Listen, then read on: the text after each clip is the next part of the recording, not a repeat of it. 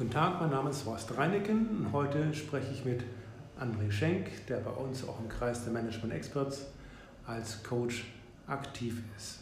Hallo Herr Schenk, schön, dass Sie da sind. Hallo Herr Reineken, vielen Dank für die Einladung. Lassen Sie uns kurz darüber sprechen, über Ihren jetzigen beruflichen Hintergrund. Sie sind ja seit vielen Jahren HR-Manager. Ja. Und können Sie da kurz äh, beschreiben, was Ihre Themenschwerpunkte sind und äh, wie groß Ihr Führungsumfang bisher war? Ich bin ähm, HR-mäßig sehr generalistisch breit aufgestellt gewesen ähm, oder bin ich noch immer natürlich.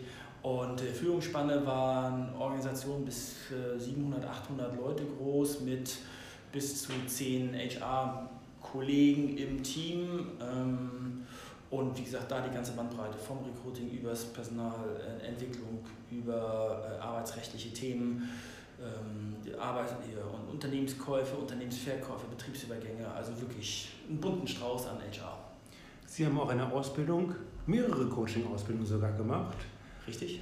Ähm, können Sie die kurz beschreiben? Ich bin tatsächlich angefangen mit dem äh, systemischen Organisationsberater, um äh, Hilfe zur Selbsthilfe zu bekommen in einer Situation, die ich im Unternehmen hatte. Habe dann gemerkt, dass ich äh, auch mit Führungskräften mehr arbeiten möchte, habe dann eine systemische Ausbildung, ähm, Coaching-Ausbildung gemacht, bin jetzt unterwegs im Business, systemischen Business Coaching, weil ähm, ich dort einfach mich das interessiert. Ich finde das super spannend und ähm, mich interessiert es, mit, mit Führungskräften zu arbeiten in, in erster Linie. Und die ja, zu unterstützen, Führungsthemen und die auch ein bisschen ähm, effektiver und ähm, ähm, ja, einfach besser zu machen. Ja. Das Stichwort VUCA ist jetzt ja in aller Munde. Richtig. Wie weit haben Sie sich mit diesem Thema schon mal beschäftigt oder was sind so die Dinge, die zu Ihnen passen oder die auch zu Ihrer Art und Weise des Coachings passen? Na gut, ich bin in den Organisationen, in denen ich gearbeitet habe, war es war eigentlich sehr häufig ein sich ständig weiterentwickelndes und sich veränderndes äh, Unternehmen, Organisation. Insofern ähm, habe ich sehr viel Erfahrung, bestimmt fünf, zwischen fünf und zehn Jahren Berufserfahrung sammeln können in Organisationen, die sich ständig wandeln und ähm, durch die Digitalisierung, künstliche Intelligenz, ähm, Automatisierung wird sich die Arbeitswelt noch viel, viel mehr ändern und ähm, es gibt halt nicht mehr schwarz und weiß, es, gibt Widersprüchlichkeiten. Ähm. Inwieweit passt das zu Ihren eigenen Werten? Was sind, die, Ihr, was sind so die wichtigsten Dinge, auf die Sie Wert legen als Manager, als Führungskraft? Ähm, in, ich, wie gesagt, dadurch, dass ich viel in, in äh, diesen sich wandelnden Organisationen ähm, gearbeitet habe, war es immer sehr wichtig, ein eigenes inneres Wertegerüst zu haben und das als Kompass zu nutzen, um sich in dieser Welt zurechtzufinden. Und zu meiner persönlichen gehört immer diese Fairness, eine Aufrichtigkeit, eine, eine Ehrlichkeit, also das zu sagen, was ich meine, beziehungsweise das, äh, was, ich, was ich gesagt habe, das meine ich auch so. Und äh, da gehört aber auch eine, ähm, eine gewisse ähm, Vertrau ein Vertrauen in, in, in die anderen, in das Gute in anderen Menschen. Also dieser humanistische Anspruch ein Stück weit, ähm, dass Menschen ähm, eigentlich etwas Gutes wollen in dieser, in dieser Welt. Ähm, das hat mich auch immer getrieben, auch die äh, Kommunikation hinsichtlich Betriebsräten, Managementkollegen oder auch Mitarbeitern. Inwieweit haben Sie, Herr Schenkel, selber erlebt, dass, Sie, dass Ihr Wertegerüst ähm, geschüttelt worden ist, dass Sie also wirklich geprüft worden sind? Mehrfach. Wie sind Sie damit umgegangen? Mehrfach. Ich habe... Äh, das sind unterschiedlichste Sachen. Ich bin aufgefordert worden, zwei Tage vor Weihnachten Leute zu kündigen. Das habe ich nicht gemacht, da wäre ich beinahe aus der Organisation rausgeflogen, weil ich dann eben, ähm, aber das sind eben solche Sachen, das tut man einfach nicht. Und ähm, da habe ich mich dann letztendlich durchgesetzt. Na gut, wir haben das dann in der zweiten Woche nach Silvester haben wir das gemacht.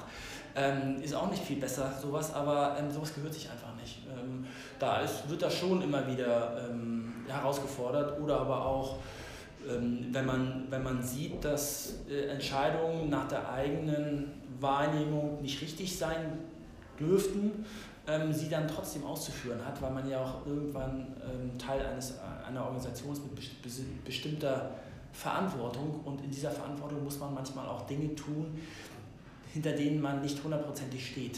Mhm. Das ist Teil des, der Führungsaufgabe in Konzernen, die man dann übernimmt. Trotzdem muss man ja sehen, dass man sich selbst treu bleibt. Ne? Ja, unbedingt, ja. Mhm. Mhm. Das ähm, ist ja so, dass man ähm, ein bisschen einen inneren Kompass braucht, ähm, nachdem man dann in solchen Situationen auch dann mal gerade stehen kann und auch mal den Sturm, den man dann abbekommt, auch mal aushält. Ähm, das ist nicht einfach, ähm, das tut auch weh, aber ähm, manchmal ist es besser, etwas auszusprechen, als jahrelang mit etwas rumzulaufen und es nicht getan zu haben. So einen eigenen Kompass ist ja nicht unbedingt jedem gegeben, zu jedem Zeitpunkt gegeben. Richtig.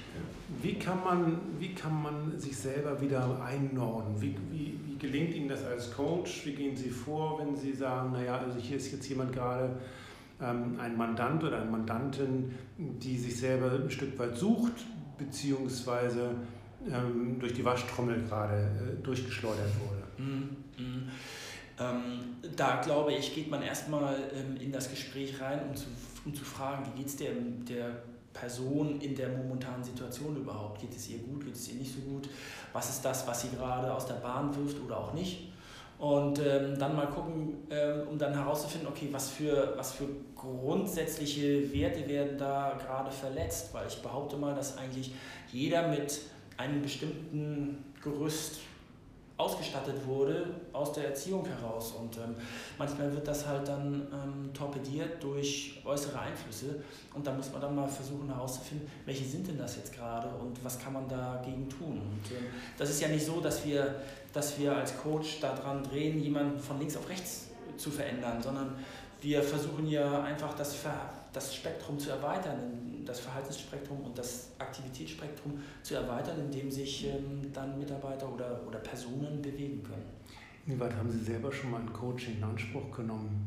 Das habe ich selbst auch schon gemacht, weil ich. Und das ist ein ganz wichtiger Punkt, um auch einmal zu sehen, wie man sich selber auf der Seite fühlt, wenn man der Coachee ist. Also wenn man selber derjenige ist, der jetzt äh, mit jemand anderes in die, ins Coaching und in die Beratung geht. Nicht? Also das, das ist ja, man, wenn man als, als Coachie in der Beratung ist, dann ähm, darf man eins nicht erwarten, dass man mit einem Gespräch die Welt geändert bekommt. Aber wie haben Sie sich da gefühlt als Coachie? Äh, ähm, gewertschätzt. Mhm. Ähm, das ist, glaube ich, immer und ernst genommen. Man, es ist ja die, das ist ja seine eigene Realität. Jeder ist in seiner eigenen Realität zu dem Zeitpunkt. Und zu dem Zeitpunkt ist es subjektiv richtig, was derjenige dort erlebt. Ähm, und ähm, darüber zu sprechen und äh, da ernst genommen zu werden mit dem, was man da mit sich rumträgt, ähm, das ist, glaube ich, ganz wichtig in solchen äh, Sessions aus Seiten des Coaches. Und der Coach hat, dem, bei dem ist es immer ganz wichtig, der hat eben nicht die Lösungen parat. Der Coachee hat die Lösungen, aber er hat gerade keinen Zugang zu den Lösungen. Im klassischen Sinne ist Coaching so, in der ja. Tat. Bei uns unterscheidet sich das ja insofern, dass ähm, wir auch mit unserem ähm, Erfahrungshintergrund ja. äh, als aktive Führungskräfte mit unserem Management-Know-how, mit ihrer Menschenerfahrung auch mal beraterisch ergänzen. Ja. Also durchaus, durchaus zeitsparend oder auch ähm, ähm, ja, jetzt aber eine Sackgasse vermeidend vorgehen, ja. wenn der Coachie sagt, okay, das ist der richtige Weg, kann man durchaus aufgrund der eigenen Erführungs- und Lebenserfahrung sagen, nee, nee, lieber Mandant, liebe Mandantin, nee, das äh, lass uns nochmal diskutieren. Aus meiner Sicht schätze ich das etwas anders dar. Ja. Ähm, das kann natürlich durchaus mal Schmerzen vermeiden helfen. Ja, ja richtig, richtig. Dafür unbedingt, unbedingt. Ich meine, ähm, durch meine Erfahrung jetzt von über 25 Jahren Personalwesen und 10 Jahre im Management habe ich oder kann ich von mir behaupten, schon einiges gesehen und gehört zu haben und ich wäre töricht, ähm, das nicht einzubringen, ähm, um jemandem in, in der Situation zu helfen. Also ich, ich schmeiße dann auch gerne Beispiele rein, was ich erlebt habe. Und dann kann der, kann der Coachie ähm, versuchen, das damit anzudocken. Wenn er das schafft, wenn das geht, ja gut.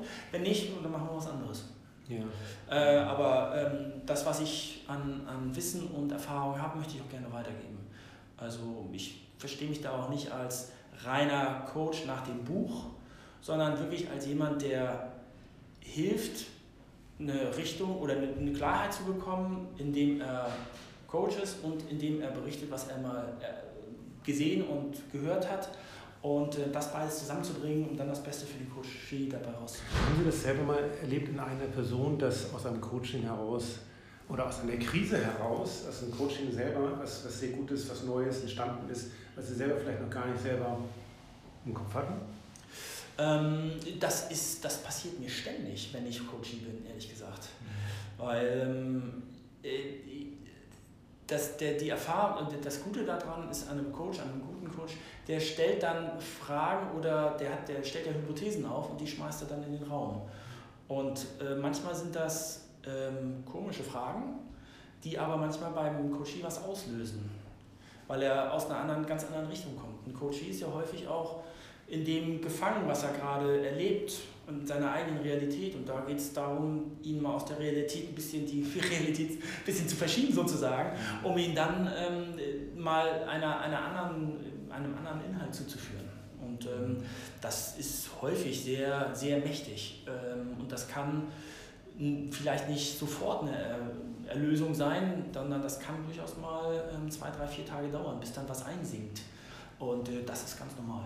Das ist, finde ich, ähm, ganz normal. Und mir hat es ähm, häufig genug geholfen, in unterschiedlichen Situationen mal klarzukriegen, okay, das, was jetzt mit mir passiert, das ist eigentlich nicht das, was ich will. Und da hat mir dann auch jemand anders eine Frage gestellt, die mich dann dahin geleitet hat.